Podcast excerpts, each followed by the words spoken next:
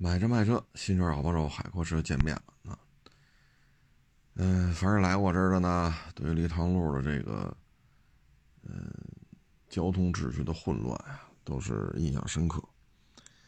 你像早上开车，丽水桥那不是分叉嘛，中间是轻轨那个桥墩子分叉，分叉之后不就合拢了吗？合拢了之后呢，像我要右转的话，再左转，不还得回到主路去吗？因为中间插了一个桥墩子啊，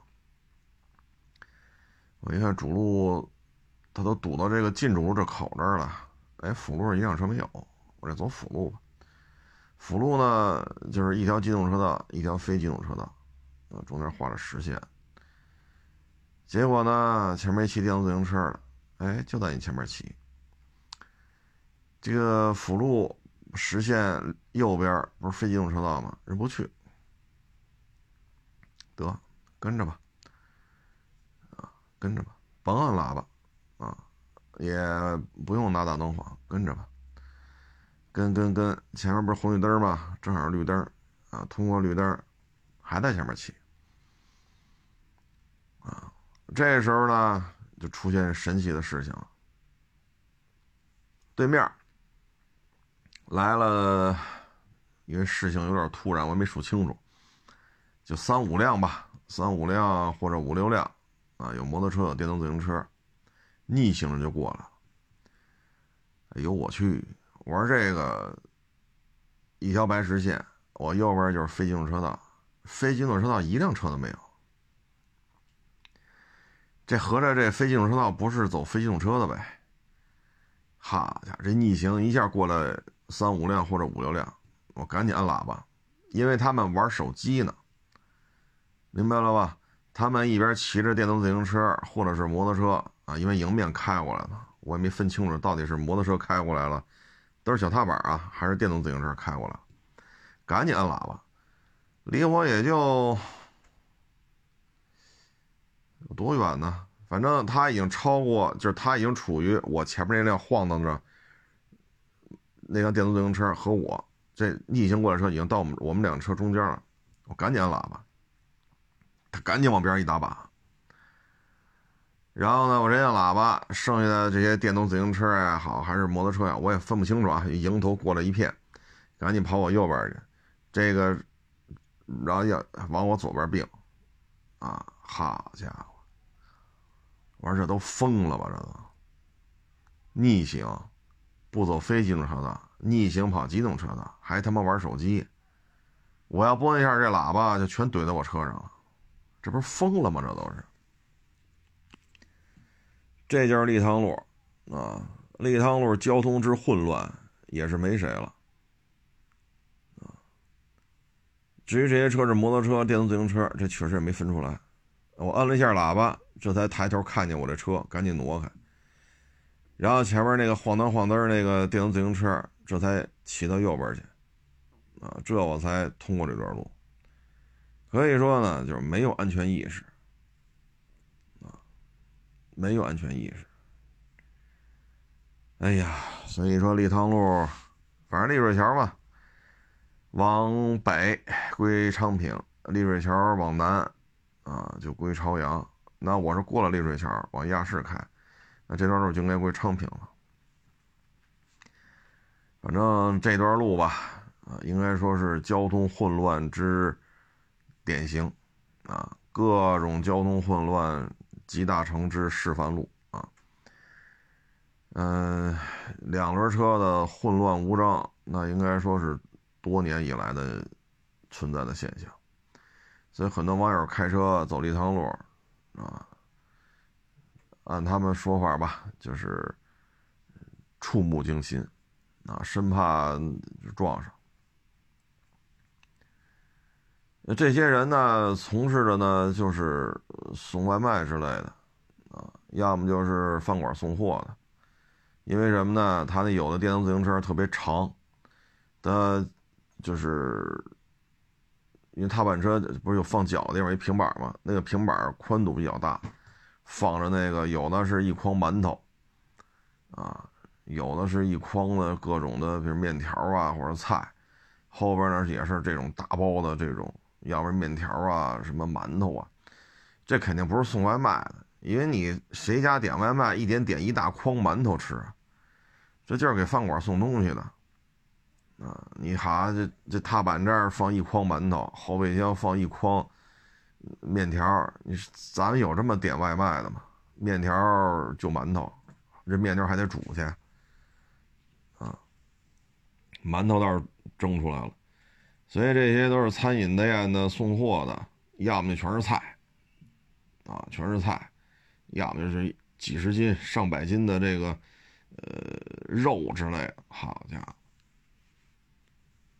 没有安全意识，呵呵哎，没有办法，这就是立汤路，太混乱了，啊，太混乱。这个，呃，平时就是这个样子。啊，就过去有逆行吧，天天能遇见。啊，这一开，好家，一堆逆行的，而且不看路，玩手机。他倒也不是说玩游戏，那一看就是刷单子呢，回信息呢。啊，这这个混乱呀，反正大家开车走这趟路呢，一定要格外的谨慎。他会有很多超乎你正常认知的行为。因为完全不是一个思维频道的，所以在这条路上，通过公共交通，大家聚到了一起，它就会形为形成思维方式的冲突。那展现的形式就是谁把谁撞了，谁又把谁撞了，啊，所以这就是现状。哎呀，这个立汤路啊，我要不按这一下喇叭，我也得去交通队啊。这撞上了肯定有人伤啊，那肯定有车损呐。人伤事故不去事故科解决吗？这种情况你说啊，再调监控，车再扣去，车再做安全性能检查，然后检查之后再把车还给我，然后再去交通队事故科责任认定，最终判定什么原因，谁负什么责任，啊。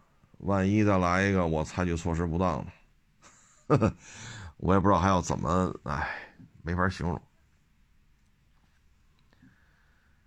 所以现在，你说这送外卖啊，卡点儿啊，精确到分，恨不得精确到秒。你实际上你是大数据在测算呀，这个位置到那个位置啊，你上一单是七分钟。六分半，七分，六分半，好，那给你做六分吧。哎，你看六分他也能到，那下回五分四十秒吧。其实大数据后台就能给你算这些东西。一个饭馆不开，一个厨子也不请，啊，哪个外卖在他那儿上五险一金？哪个外卖的小哥也不在那儿上保险，他不管。然后就这么生生生的就在这儿抽用，如此大规模的这种送单，最后他告诉你亏损，厉害吧？啊，就跟这些造车新势力似的，绝大部分都是亏损的。但你看这些人的薪资，少则几百万，多则上千万，不白忙活，不白忙活。啊，包括之前咱聊的二手车电商平台，胡来啊，真是他妈胡来啊！说进店看车，啊，给你发个 iPad，那行，买它一千个。结果用了几个月，发现这不对呀，人家来看车，车的摆在那儿，不看车，看 iPad 干什么呀？那项目搁置，一千个 iPad 处理吧。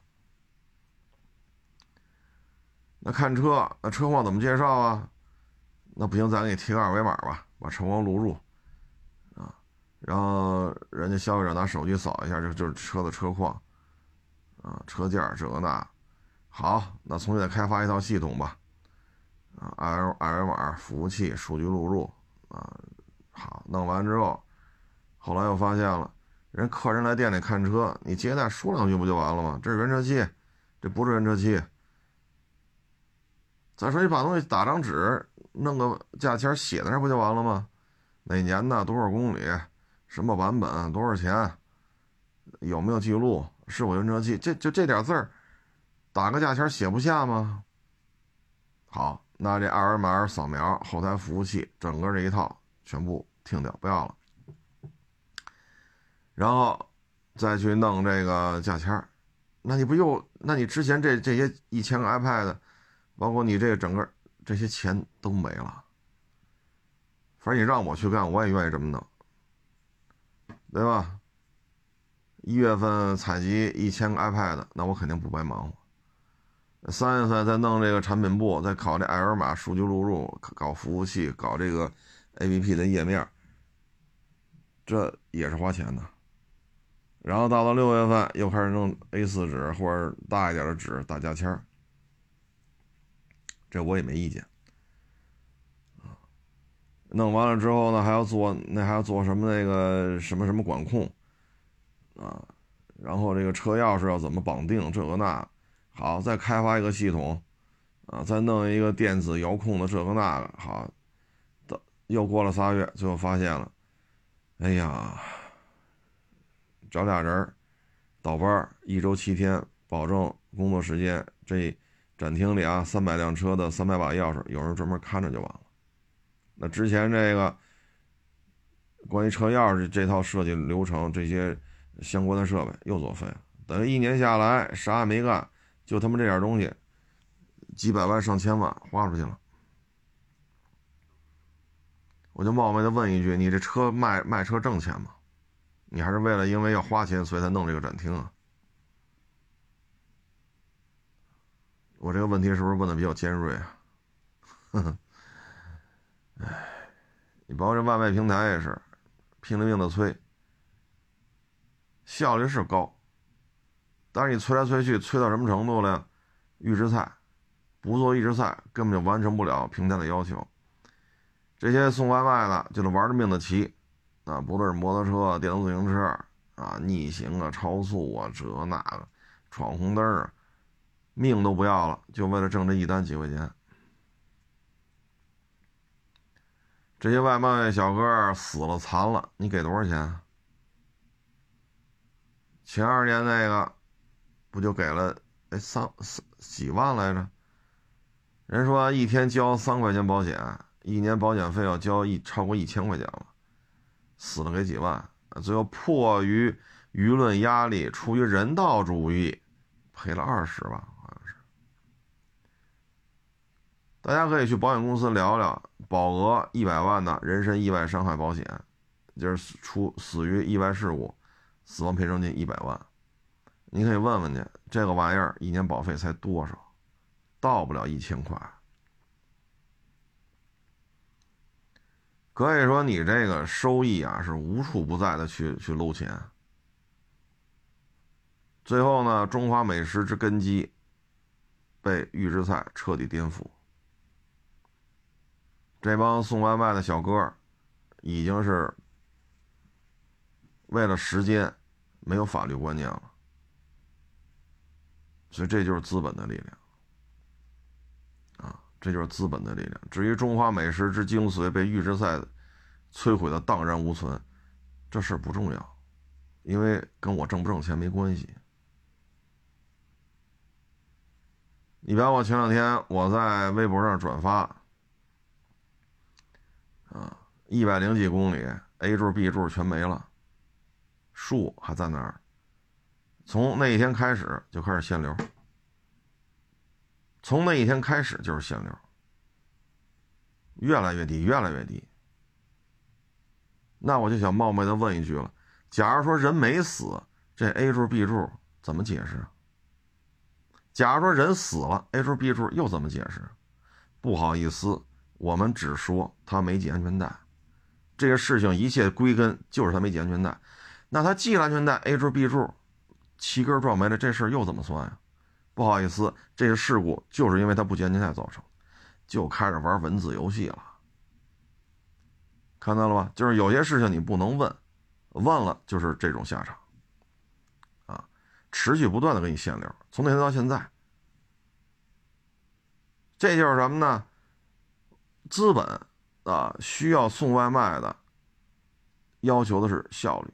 通过快，打败所有的对手，然后快就要摧毁中华美食过去烹饪的流程，快就要求外卖小哥，你不能遵守红灯停，绿灯行，你就不能说各各按其道，你就不能说啊顺向，你就得逆行，这就是资本的力量你说预制菜好，炒完了往那一放。可干净了，啥都没加。那好，啥都没加，六个月不变质。那我给你炒盘菜，六个月它要变质怎么办？你敢说你什么都没加？你别六个月不变质了，一个礼拜不变质，你能说你东你这菜里面没加东西？你要说没好，现在气温也不高啊，白天撑死了二十度，炒盘菜放这，就放这桌子上看着，放六天，放七天，你看它坏不坏？你要说这东西不坏，没没加东西，那行，我也炒盘放七天，请这个送外卖的 CEO，你把这盘菜给我吃了，我这什么都不放，就放七天，就放桌子上。所以你只要提这个问题，就会被限流。这就是现在资本已经充斥了各个空间了。文字游戏。他不系安全带，你这 A 柱 B 柱折了就赖你安全带是吗？他后排系不系安全带，跟你 A 柱 B 柱齐根撞没了有什么关系吗？这个问题就没有人去回答了。然后通过大量的资金、大量的金钱、大量的车评人对这事儿只口不提，然后厂家一发文，咔全去转。凡是像我这样提出异议的，就会被限流。这就是现状，啊，这就是现状。他既不见他既不见现带 H B 柱为什么气根没了呀？谁问这问题谁倒霉。这就是资本的力量。那好，你外卖集团呢？你推广这个预制菜，你跟日本人合作，你跟这个合作，你跟那个好嘞，我们就冒昧的问一句。你作为预制菜最大的推动方，请问外卖的这个平台的，咱不说叫什么 O 了啊，什么 CFO、CMO、C C 什么 O 了，就是你们这些领导，你们吃预制菜吗？你们告诉我，你们在刺激经济，什么提高就业，送外卖确实需要很多的人，但你不要玩文字游戏。你现在就是就这么干，那就弄吧，啊，全弄到最后就没有意思了，啊，就没有意思了。哎呀，你看我说陆巡武器刹车不好使，我拍片也这么说，节目里也这么说，没有被限流，没有被报复。新款 G 六三咱没开过啊，我老款的 G 五百、G 五五、G 六三咱弄过一些。我这玩意儿刹车不好使，储物空间不能说没有吧，反正比没有也强不了多少。啊，然后这个是吧？后排的舒适度，哎呀，跟这身价不符。你看会被报复吗？不会。会限流吗？不会。所以，奔驰也好，丰田也好。这两个国家的，算是比较有名气的主机厂，啊，包括我常年在这说，大众的双离合加 TSI，车龄越大，公里数越大，这个动力系统的问题就不好说了，不稳定。公里数越大，车龄越大，你看我这就说 TSI 加双离合不稳定，我在视频也好，语音节目说了不下五十回了。你就被报复了吗？被限流了吗？那现在谁在操纵这些？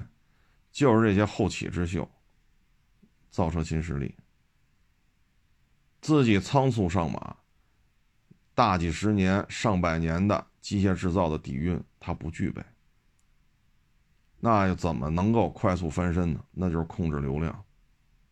我只让你看到对我有利的，凡是提出质疑的都会被限流。抛开事实不谈，谁说不好我就弄谁。事实是什么？事实就是几十年、上百年的机械制造底蕴，您这儿不具备。包括这两天跟一个特别特别特别著名的超跑，啊，几千万一辆超跑一起去拍这个测试视频，说他这车卖七十多万吧，啊，他这电动的七十多万，比人家牛逼。你拍摄过程当中那速度可是相当的慢呀，我我往多说点，连五十都不到，然后人家那个车就开得慢，你的车就开得快，旁边一个奔驰的拍摄车追拍。然后一看成片全给加速。那这台车实际实际驾驶的时候，你看吧，这些是吧？都说这操控性可好，这那。而我去聊，这些驾控教练，包括一些小兄弟，试完说，就是加速快，就跑直线行，就跑直线可以。为什么呢？车重，太重。啊车太重，啊，除了加速快没有别的，操控性真的是有点不沾边儿。但现在谁能说呀？人家出往返的飞机票，出五星级酒店，再给你一笔钱，你能说他不好吗？但是咱们，唉，你用他妈脚后跟想，你能想出来几十万的电车和几千万的跑车？放一块比去，让你说你比人牛逼。我觉得咱们拔高自己啊，你就同价位的找找就可以了，或者价格相近的，对吧？比如说跑操控圈，你像价格比它便宜点的宝马 M 二啊，或者 AMG A 系列，这比它便宜点，卖不到七十多万。你去跑跑，但是又不能去公开刷圈速，刷圈速又怕跑不过，对吧？就包括咱之前说的，你这轴距跟叉五 L 一样，你比人重百分之二十，你这车这么牛逼，那你跑一下瑞思，跑一下金港，我们看一下圈速、车身姿态，对吧？你测一下速，你过一下弯道，你过这个弯道，你车速是多少？你做十八米穿桩，你的速度是多少？紧急变线的又是多少？一百到零又是多少？现在就是不能提出质疑，提出质疑就会通过各种手段，限流啊，啊，现在不错了，没给我消耗，我已经很知足了，我已经很知足了，所以这些事情啊，唉。你说拿上钱替人说两句，说两句，说两句都能理解，是吧？这个拿了钱了嘛，就跟人说好话嘛。但你不能拿了钱又写好几百字小作文，话里话外的意思，丫死的活该。我就忘为的问一句了，他死是一回事，A 柱 B 柱没了，这又是怎么回事？你那意思他系上去那 A 柱 B 柱就没事是吗？太没意思了，片儿当话咱能看出来。应付差事嘛，没办法拿人钱了，但您这一写好几百字儿，您这可就是发自肺腑的了。这可真是男儿膝下有黄金呐！这两天呢，又跟这个搞汽配的聊了聊，不好做。首先呢，汽配是一个重资产，那可能很多人不能理解，有什么呀？就一块儿，比如说一个门把手。是不是啊？一个什么这个转向灯儿啊，一个空调出风口，这这就这点配件，这有什么重资产？各位，一台燃油车把它分解之后，少的就小一点、简单一点的车，燃油车上万个零件，大一些、复杂一些的几万个零件。那你既然说做这个车系，比如说我专门做奔驰 S 级，那这一台车分解之后。几万个零件你都得有，而且几代奔驰 S 你也得有。你说虎头奔啊，那个你可以不做，因为保有量太少了，时间过于久远了。那你从蝴蝶奔开始，因为现在北京还有很多蝴蝶奔在这跑呢啊，你从蝴蝶奔开始，啊二二二二三，那这些零配件分解一台车几万个零件，然后这奔驰 S 这排量，你看尾标就够你看一会儿的了，对吧？嗯，三字头的、四字头的、五字头的、六字头的。当然，咱们这边可能出于喜好吧，S 四级几的存世量比较少。像 W 幺二六的时候，还有 S 四二零啊，到幺四零的时候就没有了，S 四几几的车就几乎见不着了。啊，W 幺二六时候有 S E L 四二零啊，那好。那就是三字头、五字头、六字头，然后你还得有各种配置的，啊，呃，这个零配件就很复杂了。要知道一台一台奔驰 S 便宜便宜也得大几十万，零整比大家也知道，一比七、一比八，大差不差就这数。也就是这台车按整车买，假如说啊，咱不说什么版本，咱就取个整，八十万。那一比八的零整比，你你你这台是零配件得占多少？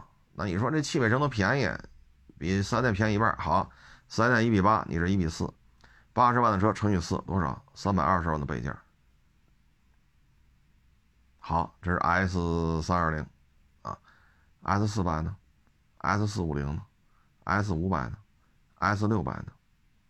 两驱的，四驱的，弄去吧。我只做奔驰 S，你说我这零配件就这点东西啊，随便一聊，上千万的货在这备着。有些零配件可能走的比较快，杠皮子、中网、前后四个灯，呃，这俩左右这俩后视镜壳子带镜片啊，这可能走的比较多。其他的呢？一个后排空调出风口。那你可能一年出不了一个，但是你得备着，对吧？你得备着蝴蝶奔的，啊，浓眉大眼的，再到现在小鼻子小眼了，你就这就就这些你都得备着，就这三代奔驰 S 都得备着。改款之后，出面出风口形状还变了，你还得再备着。那这些零配件呢？一年出不了一个。可是过去这三代奔驰 S，从三级几、五级几、六级几，嗯，然后年终的中度改款、早期版本、后期版，出风口不一样，全得备着。然后一年卖了一个，就这出风口压钱得压多少？你没有又不行，啊，所以最后你发现做汽配生意呢，其实，唉，你说不干了。啊，我这库房进货，啊，按照这个货值一千万，那你说你不干了，那行，那你这点货十万，你能卖出去十万块钱错对就不错。为什么？两千万的货需要多大的库房才能装下？仓储费用怎么算呀？这是第一，第二，什么时间能把它变现呀？你这一千万的货，两千万的货，你都这么多年都变不了现，有的走特别快，前后杠皮的呀，四前后四个大灯啊，两个外后视镜的壳带镜片啊，中网啊，你这走的可快了，易损件那有些件没人用啊，这就是沉淀资金，怎么办？你要卖得出去，你不就卖了吗？一千万两千万的货换钱不好吗？那最后就是这价格。十万，愿意要要，不愿意要，那就再找下再找下家吧再再再找下家可能就八万了。所以汽配呢，现在这个不是那么好干啊。比较好的方法呢，就是您就开小门脸儿接电话就完了啊。然后你说这个 W 二二二啊，S 比如 S 四百啊，或者 S 五百。啊，呃，哪年的？什么规格的？前杠皮的一个，人家那个专玩奔驰 S 的人报价多少？你在基础上加五十，加一百，你就这样行？就一个几十平米的门脸，放点备件，然后接电话，只能这样啊。但是这样的话，利润也很薄啊。汽配城里头，你说一百平米的门脸房，你两口子在这干，租金、水电，对吧？你这个费用，然后你弄一杠皮子挣一百，那这个东西也不是不可以干，但确实很难。你再加上过去这三年，咔一闭市，二十天，咔一闭市五十天，很麻烦的。再就是现在消费降级，啊，大车明显卖不动，啊，你像二手车市场里边这些大车走的可慢了。走得快的都是什么车呀？桑塔纳、索伴啊，名图就是老的，不是不是现在这个海鲜版本啊。然后什么老伊兰特、老凯越，你说三千五千的人有人要，卖的可快了，两三万、三四万，就这个，就这残值了，呃，三五千、七八千，就这残值了，这都好卖。这些零配件价格，你能背的利润太低了。你要说一个一零年的伊兰特一前杠皮的，你要是八千，那你怎么张这嘴啊？对吧？你说你这一个零九年的凯美瑞，啊，您这个前杠皮的，你跟人要两万，这也没法张这嘴吧？这东西就几百块钱的价你从总代那拿来的这杠皮子，你能加多少？三十五十，你加一百都费劲，你咋整？但是你要是负担，你不能说我就租一办公桌，我就租三平米，一个办公桌，一把椅子，一就往这儿能放下去。你这种门脸也不行啊，你怎么着也得几十平米啊，货架上摆满了零配件啊。所以现在小户。有小户的难，大户有大户的难，很难，非常难做，啊，嗯，你只能去想办法，比如说赊钱，啊，就是不给钱进货，没办法，降低成本，卖不了退了。再一个就是越搬越远，降低房租。可是你远离了市中心，人家客户来找你买件儿人家觉得烦呀。你像北京，好，您搬到六环外去了，您那房租是便宜，人客户住在三环，怎么找你去？开车去一趟一个半小时，再回来又一个半小时，人家不来了，不来了。你说走物流发快递，你弄一前杠杠皮的多大个儿那玩意儿？你叫我闪送人都没法给你运，怎么怎么给绑摩托车上一前杠皮子？咱都别说太大的车，伊兰特。老凯越，你说这杠皮子怎么给你绑在摩托车上？比较麻烦啊。嗯，这边呢还具有极高的技术门槛。这技术门槛呢，并不是说你怎么生产的呀，你怎么不是这个？技术门槛在于什么？当你有两千万零配件的货的时候，你怎么能判断出他要的货和你这的库存是不是匹配的？你这个弄不清楚。人家回去没法弄，像很多年前我在汽修厂短暂工作过，当时是一台，嗯，什么车来着？反正撞了，撞完之后呢，纵梁弯了，好不容易把纵梁给掰正了，掰正了之后呢，得把水箱弄上啊，买的是一个，我忘了是哪哪买的了，反正那不归我们管，那有采购，把那水箱买回来。结果发现呢，呃，装不上，装不上呢，再把这个换子，再找那个次点的水箱，啊，哎，鼓捣鼓捣给装上，水箱总算怼上了，然后这些位置定好了吧？你又发现了，我忘了后来又差在哪儿了，是水箱、水箱框架、纵梁、翼子板这些都弄完了，是是扣不上盖儿啊，还是什么毛病来着？我都记不太清楚了。然后没办法，又把水箱，然后又得换，换完之后，这各种规格的水箱挨个试，最后装上一个。你作为卖配件来讲很麻烦，为什么？这水箱一拆一装，那水箱一拆一装，它有拆装痕迹了。你说我们那纵梁一会儿往左边砸两下，一会儿往往右边砸两下，然后水箱框架焊上了，点开，点开再焊上，焊上再点，无所谓，本身他妈就是一大事故车，操！但是水箱人都拿回去怎么卖啊？您明白这意思吧？就这复杂性，我当然我这例子我这例子举的不太不太规范，因为我也记不太清楚了，当时那水箱换了多少个才给它装上，这我具体我也记不住了。但是有这没当的事儿，所以你还对这零配件的规格匹配度，你脑子里得有数啊。所以这行挺不好干的。再一个是电动汽车，电动汽车一上，它的零配件数量就从几万个降成了几千个，啊，你这个问题就比较麻烦了。它没有缸盖、气缸中段、油底壳、活塞环子、凸轮轴、活塞、曲轴、气门、喷油嘴儿。火花塞、电控线圈、进气传感器、排气传感器、温度传感器、进气流量传感器，它没有了。这发动机相关这一坨子没有了，包括呃什么七速双离合啊、八 AT、CV 没有了。电动汽车上没有什么八 AT 什么双离合了，没有了。它的零配件大幅度减少，只有几千种。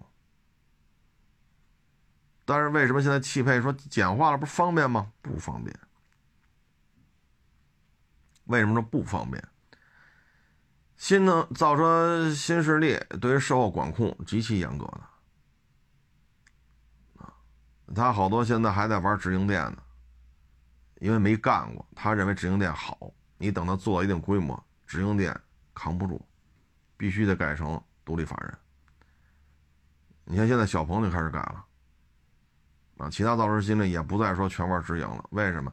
你管理的这种成本暴涨，你管十家店，管一百家店还 OK，你管三百家让你试试，全是你自己弄的，你负担不起了。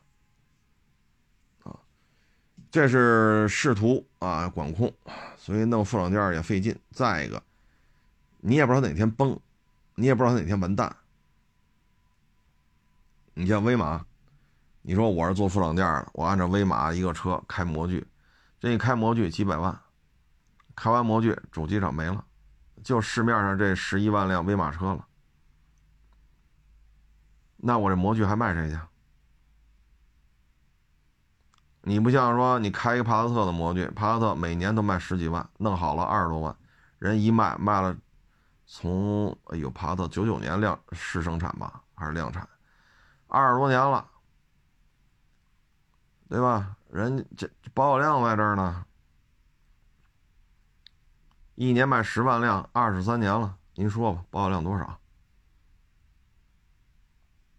你说凯美瑞没生产二十三年，那行，十几年总有了吧？奥运会之前投产的，零六是零七来着，每年不多，十五万辆，那这凯美瑞保有量也是非常非常庞大，开模具就开了。有钱挣啊！我会不停的生产这个呃前后杠皮子、前后杠皮子、前后杠皮子、后视镜壳啊啊什么这那，他我我有钱赚呀！这个你开吧，好几款车加一块，拢共十一万辆，威马。所以你这玩意儿你怎么介入？没有人愿意去给他生产副产件，你怎么介入？而且，咱电动汽车更新迭代速度太快，十几个月一代车，十几个月一代车，你说咋整？卖不了多少就换了，卖不了多少就换了。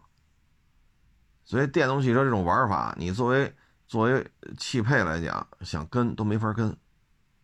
那最后就导致什么呢？就是电动汽车的保费特别的高。它并不是纯粹追求机械素养，它要去叠加它的附加值。叠加附加值怎么叠加？我有毫米波雷达，什么激光测距，这那，卖的时候都说叫智能驾驶，出了事就叫辅助驾驶啊。它辅助驾驶要智能驾驶，它需要大量的这种传感器来维持它对于道路情况的判断，周围的车、地面的标识、旁边插的那些交通指示牌，然后匹配数字地图。然后再通过传感器考考虑到咱现在车速是多少，车重是多少，坐了几个人儿啊，通过这个，它进行一个运算，这就导致你传感器特别多，而且传感器的价格不是一个单单杠皮子的价格，然后这种车迭代周期又非常快，你怎么怎么去跟进？所以你从汽配城、汽配圈子里了解这些消息，你就明白了为什么这玩意儿保费高。你零配件大幅度减少，你应该简化呀，你的后勤保障体系应该简化了，怎么成本还越来越高了呀？是，是这么一个逻辑关系。迭代速度快，每一每一个规格开的模具应对的在在售车很少，迅速的就改变了，一改变模具就废了。再一个。他对于这些车，他一开始干都觉得自己牛逼，都要搞直营的。像你们那些搞四 S 店都是土老帽，搞着搞着发现了不是那么回事儿不是那么回事那初期管控那么严，你外边也接触不到这些参数，怎么去开发副厂件？好，接触到了，你你敢跟吗？开个模具几百万，你敢跟吗？威马好几种车。一共十一万辆，你这模具有多大？有多大经济效益开出来？对吗？你要开个途观、途观 L，开个 GL 八啊，或者开个凯美瑞，这还帕萨特是不是？这还有的聊？没法弄啊！所以这就是通过汽配能发现，这有些买卖很难做，现在啊很难做，并不是说。它电动汽车主机厂零配件特便宜，供应特别的充沛，它现在保费越弄越高，就是因为他们这种玩法跟过去的汽配圈融不到一块去，那你这个车的后勤运营成本就会上升，这就是现状。可能我说这些跟你们看到车评人说的些不一样，但这就是实际的现状，实际的现状啊。所以保费现在没办法，你看他的思维方式，我要搞自营，我要搞自己保险公司，我要搞自己的二手车，最后现在发我就不说哪个品牌了啊，一开始说什么回购，现在不说了，现在说你去找去吧，我肯定给你兜个底儿，你外边卖去吧。一开始都说了，我肯定是全中国最高售车价，我们本品牌是有信心的，我们是科技的产品，一开始这么说的吧。现在你你卖你买台车开两你找他卖去，你外边卖去，外边卖去吧，呃，外边都比我们这高，嗯，是，你你外边卖去，现在他会他都跟你这么聊，这说明什么？他一开始对二手车回购的判断是错的。第二，搞直营店，好嘞，我们以北京为例，你搞一个，咱别太大啊，三千平米的，啊，咱别弄太大。三千平米的，像离北五环十公里开外，就像我们这个位置啊，三千平米的，一年都要几百万，几百万。我们以房租，我们往低了说啊，三百万，五十个员工，五十个员工以五千块钱为例，啊，十五万一个月。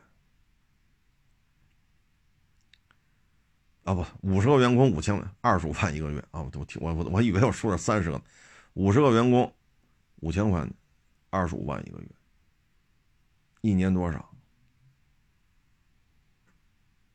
三百万那你一家店人工加房租打底六百万，那你不能都给五千吧？你总得有开一万的吧？你总得有水电费吧？尤其是电动车的四 S 店，你没有电钱吗？你的水电、运营、人工、网宣、市场推广、店面招待，人客户来了，你总得请人喝杯水吧？你还有装修吧？那你这这一年下来运营费用八九百万，八九百万，这还是规模比较小的。好，你照着这标准，假如说八百万。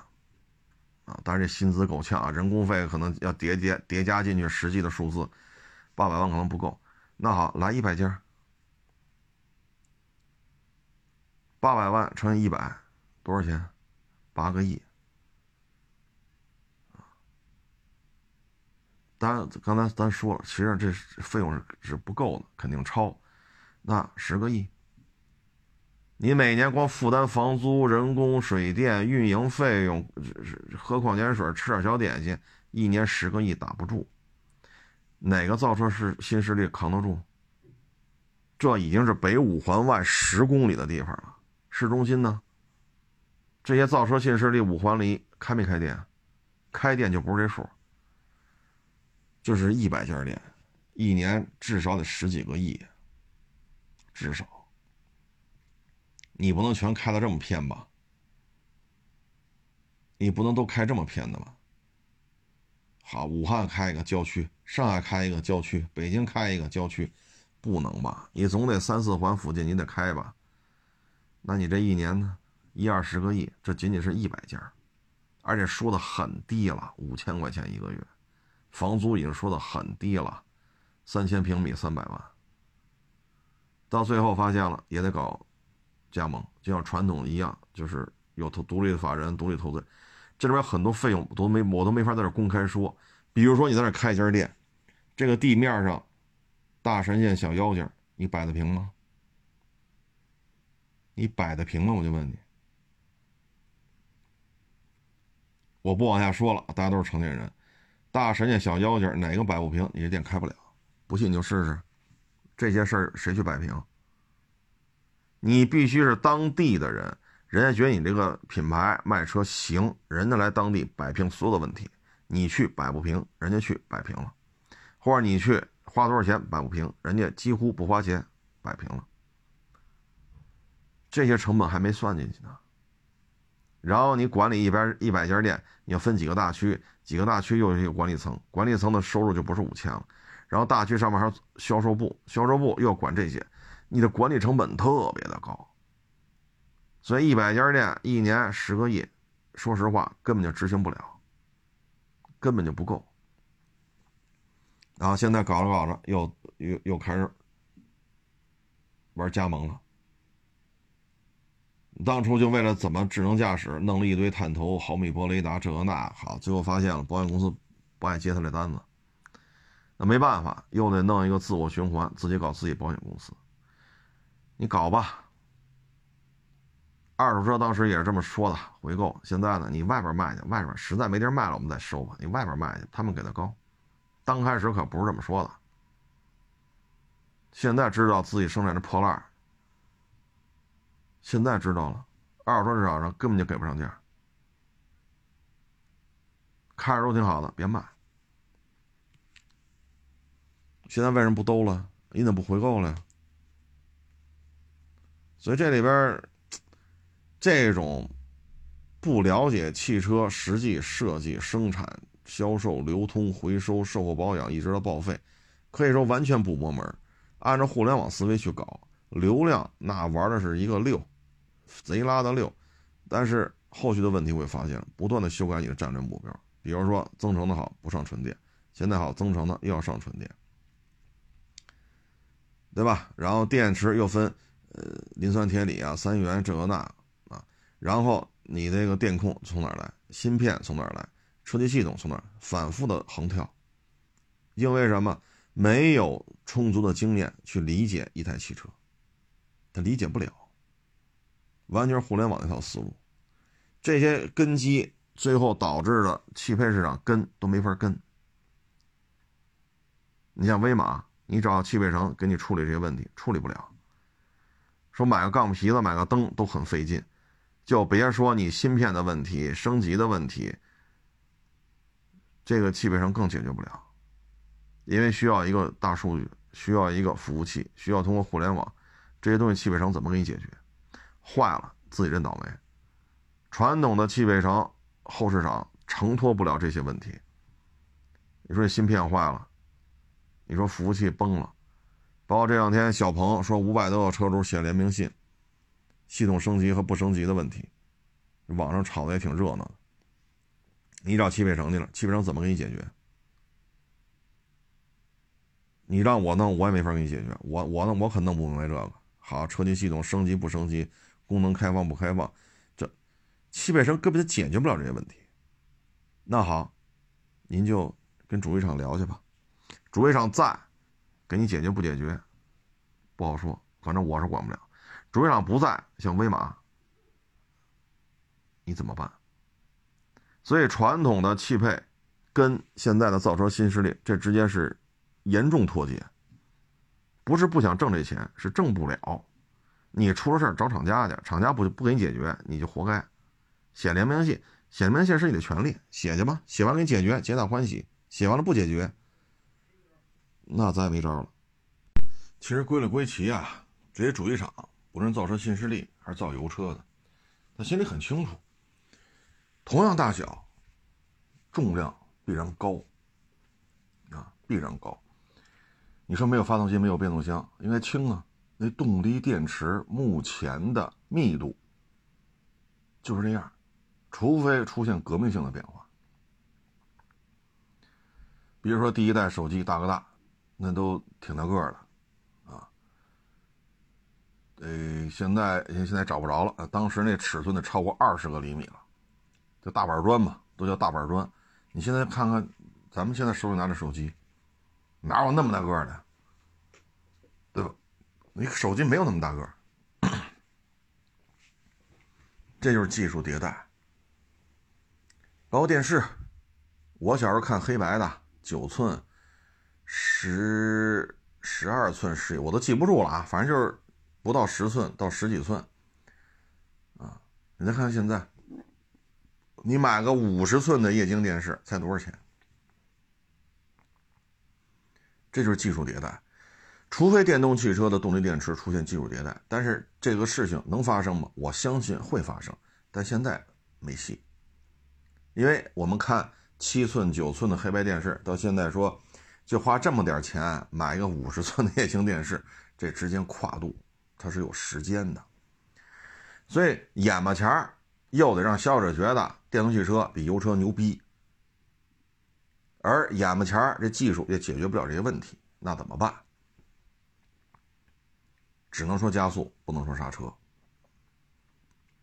只能通过拍宣传片的方式，让一个七十万的电动车秒杀两三千万的超跑。只能通过这种宣传片的方式，没有办法，他们也要生存。昨天咱们也说了，第一，摆脱进口石油的这种，是吧？因为现在。马六甲海峡是一个重要的渠道，摆脱马六甲海峡，这是一个战略安全的问题，所以从这个角度来讲，咱们是要支持搞电动汽车的。第二，就是通过这种方式，让欧洲也好、日本也好、思密达也好、北美也好，他们的高附加值工业产品可以说就会，对吧？那因为我们也需要向上，我们需要产业升级，我们不能说。再弄一万件衬衫，对吧？一亿双凉鞋，换人家一架小飞机。那生产一亿件衬衫，一亿双凉鞋，我们要占多大的耕地面积？它需要种棉花吧？棉花没有，这衬衫怎么做出来？你说橡胶，橡胶需要种多少橡胶树才能好？最后弄出这个，或者化工产品啊，你才弄出一亿双拖鞋来？你需要占多大地，需要多少人去耕种，建多少工厂，最后换回一架小飞机来？我们不能这样。那高附加值产品不能都让他们弄，我们也得弄。那现在正好赶上碳中和啊，所以电动汽车搞是从这两点。那当然有其他的因素啊，也欢迎大家这个啊多指点啊。但是细节问题，这是客观存在的。车辆超重，不能说超重啊。同样大小的车，如果你比叉五 L 重百分之二十，那你的 A 柱加强所承受的这种力度，你加强了多少？你的 B 柱又加强了多少？当这车倒扣的时候，你的车重重了这么多，你的 A 柱扛得住这个车身吗？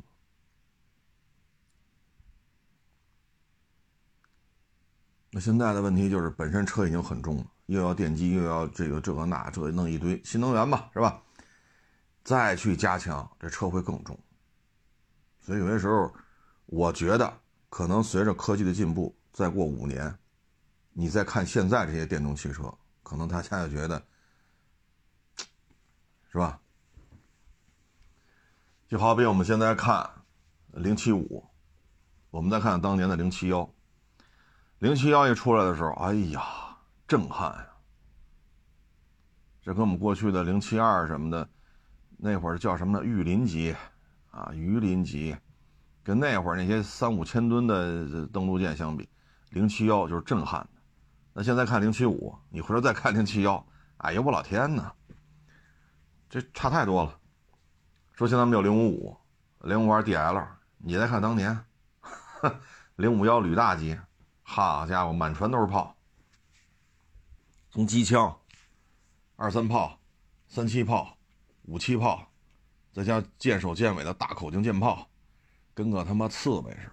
你再看现在零五二 DL，都甭说零五五了，你看零五二 DL，简洁明快，威力巨大，所以我们需要一个时间的过程。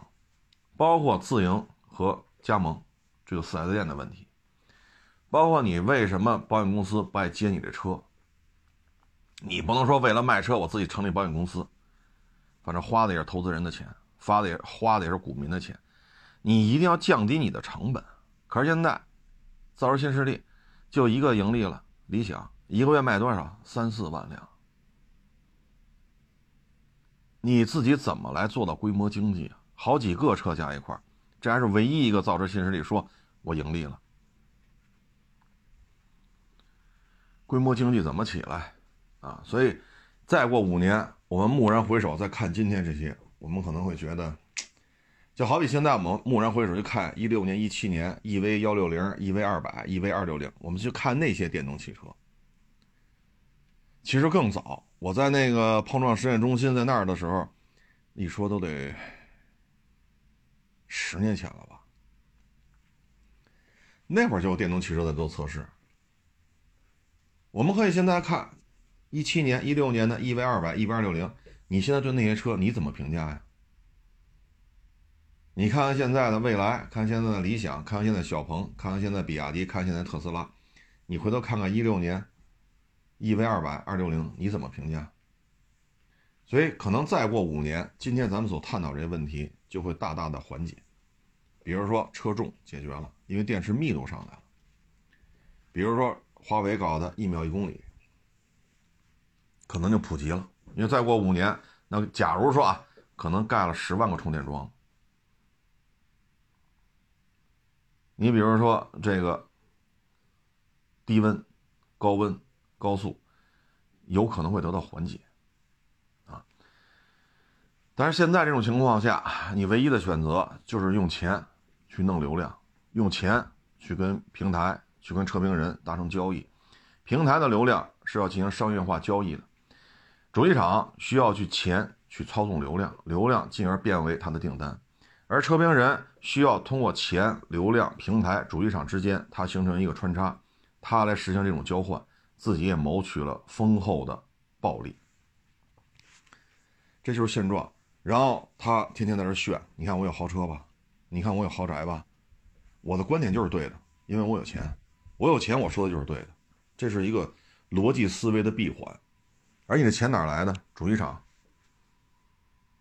也有一小部分是平台的，因为平台希望你留在他这个平台发东西，不像我哪都招人烦，恨不得我他们明天被出门就被撞死。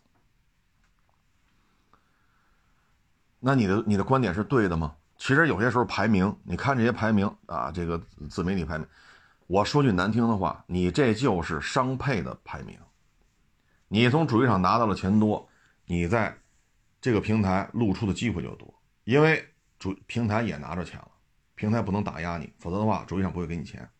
那好，你作为平台，你也得扶持这个车评人，所以这个排名，我说句不是太规范的话啊，实际上所谓的排名就是商配的排名。商配什么意思？大家上网搜一下，商业的商，商业的商，配合的配，你可以去搜一下是什么意思，你就明白了。整个排名就是这样的啊，所以这就是目前往前倒三年，往后倒三年，呃，在这个时间节点内，流量的这个运作，流量如何变现？那为什么卖的好的帕萨特怎么不找这么多人吹啊？凯美瑞怎么不找这么多人吹啊？对吧？你说这汉兰达这不好，那我也认为它不好，高速没劲儿，噪音高，车机系统智能化确实不够。汉兰达、皇冠陆放加起来万把辆，那他怎么不找人吹啊？朗逸怎么不找人吹？朗逸一个月三四万辆。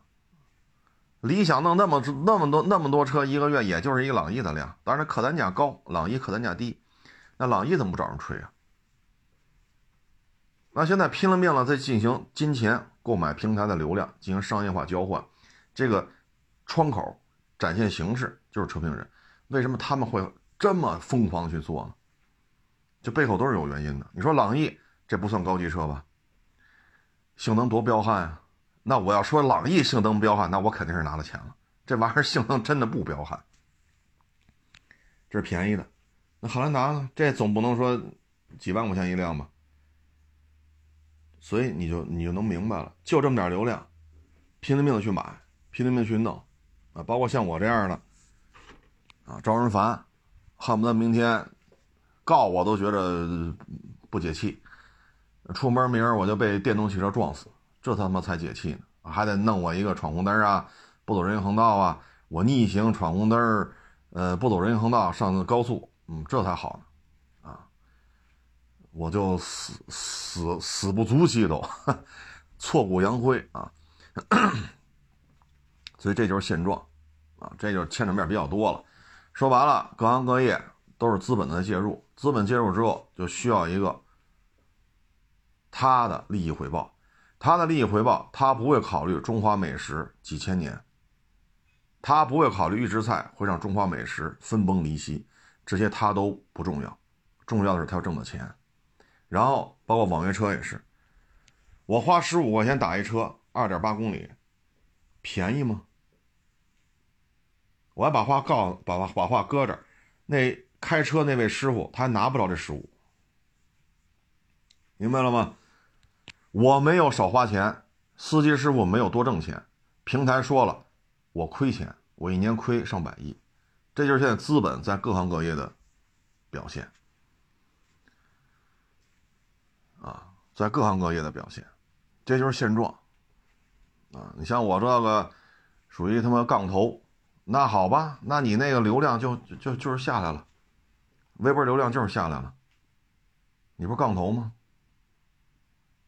那现在就是这个现状，啊，所以不能探讨，有些问题是不能探讨的，探讨了，你就等着吧，啊，所以你像我们就冒昧的问一句，他后排那个人他系了安全带，您这 A 柱 B 柱就不折吗？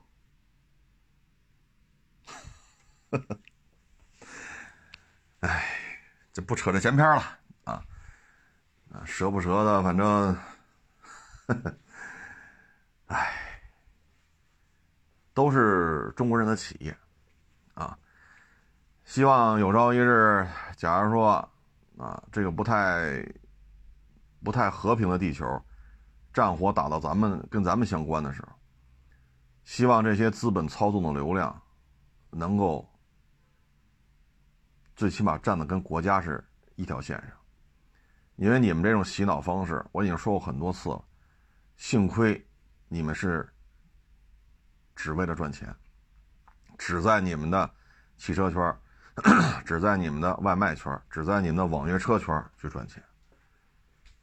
希望将来真是遇到什么大的惊涛骇浪的时候，能够跟国家站在一条线上。啊，因为我们现在看到的就是钱是第一位，包括主席长请的这些速棍，你们有什么正义感？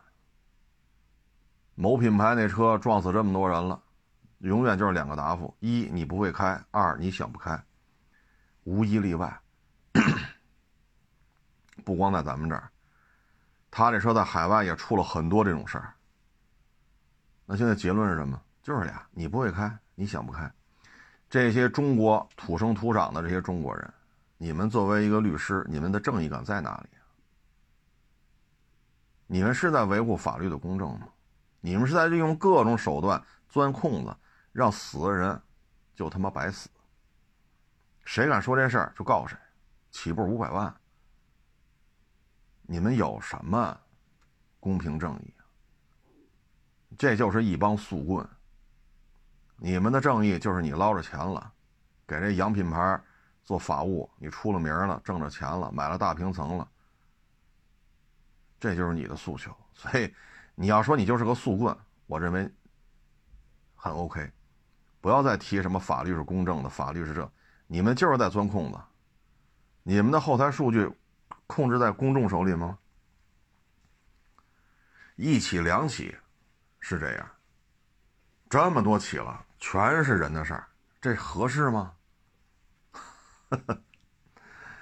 所以我还是那句话，啊，算是我求这些资本吧，将来真的有一天，像现在啊，缅北啊，菲律宾跟咱较劲呐，从海警船升级为军队的军舰了，包括巴以冲突啊，大毛打二毛啊，等等等等，希望真的有一天，咱们也有这种是吧，叮当五四的时候。